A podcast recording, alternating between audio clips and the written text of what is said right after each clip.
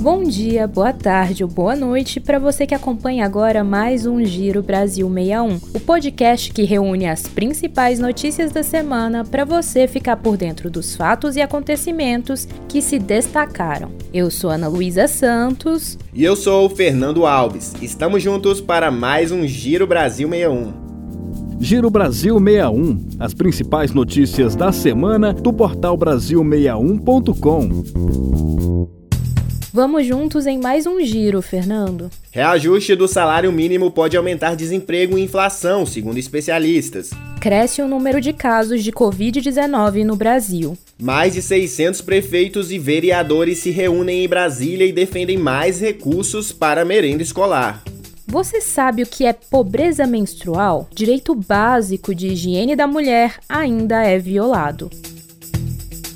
A partir do dia 1 de janeiro, o salário mínimo vai ter reajuste de 90 reais. Os trabalhadores receberão 1.302 reais, o que a princípio parece ser uma boa notícia, pode provocar impactos negativos na economia. Segundo especialistas, o aumento pode causar alta no desemprego e na inflação, apesar do reajuste ser insuficiente para os trabalhadores conseguirem fechar as contas do mês. E continuando no assunto economia, o Índice Nacional de Preços ao Consumidor Amplo, responsável pelo cálculo da inflação, registrou uma alta de 0,41% em novembro. Segundo o IBGE, instituto que realiza esse estudo, os principais setores com maior aumento são transportes, alimentação e bebidas.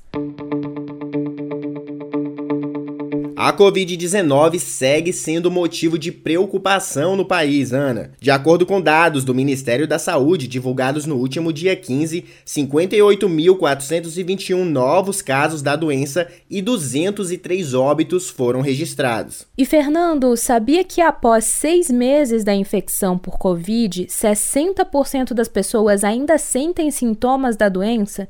Tem pessoas que relatam a persistência dos sintomas mesmo após um ano de terem sido infectados. Lá no portal Brasil 61, a doutora Andréa Tomás dá mais detalhes sobre a síndrome pós-Covid.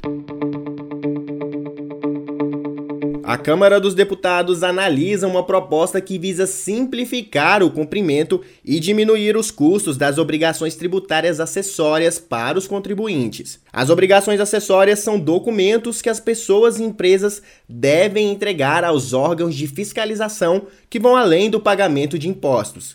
O autor, deputado Efraim Filho, do União Brasil da Bahia, batizou o projeto de mini reforma tributária. E o Brasil 61 conversou sobre o assunto com a deputada federal Paula Belmonte, do Cidadania do Distrito Federal. A parlamentar acredita que a proposta será positiva tanto para médias e grandes empresas quanto para micro e pequenos negócios. Não é estamos falando do grande empresário, nós estamos falando daquele que acorda de domingo a domingo para abrir cachorro quente, a dona de um salão de beleza, são os microempresários que conduzem o Brasil e que pagam os impostos. Esse PLP vai simplificar muito a vida deles, vamos ter uma nota fiscal única e isso vai diminuir inclusive o custo de contadores e a sonegação. Então isso é fundamental para que as pessoas possam ter mais segurança jurídica e diminuir a burocratização. Mais de 600 prefeitos, vereadores e secretários foram ao Congresso Nacional nesta semana para exigir a regularização de repasses para merendas escolares aos municípios. Foram dois dias de debates e imersões em torno das dezenas de pautas de interesse dos municípios brasileiros que tramitam no Congresso Nacional e que fazem parte do dia a dia de milhares de cidadãos em todo o país. Muitas pessoas não sabem o que significa o termo pobreza menstrual. Esse é um direito básico da higiene da mulher, mas muitas delas não têm acesso ao básico, como absorventes. Segundo a ONU, a pobreza menstrual é considerada um problema de violação aos direitos humanos, já que afeta principalmente mulheres e meninas que vivem abaixo da linha da pobreza. E em novembro deste ano, o Ministério da Saúde lançou portaria que institui incentivo financeiro para o Programa de Proteção e Promoção da Saúde Menstrual. De acordo com o órgão, a iniciativa garante a distribuição gratuita de absorventes higiênicos para cerca de 4 milhões de adolescentes e mulheres em 3.500 municípios.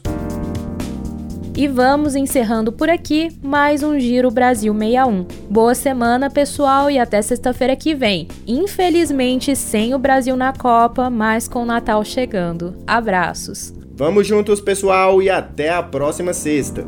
Você ouviu Giro Brasil 61, as principais notícias da semana do portal Brasil61.com.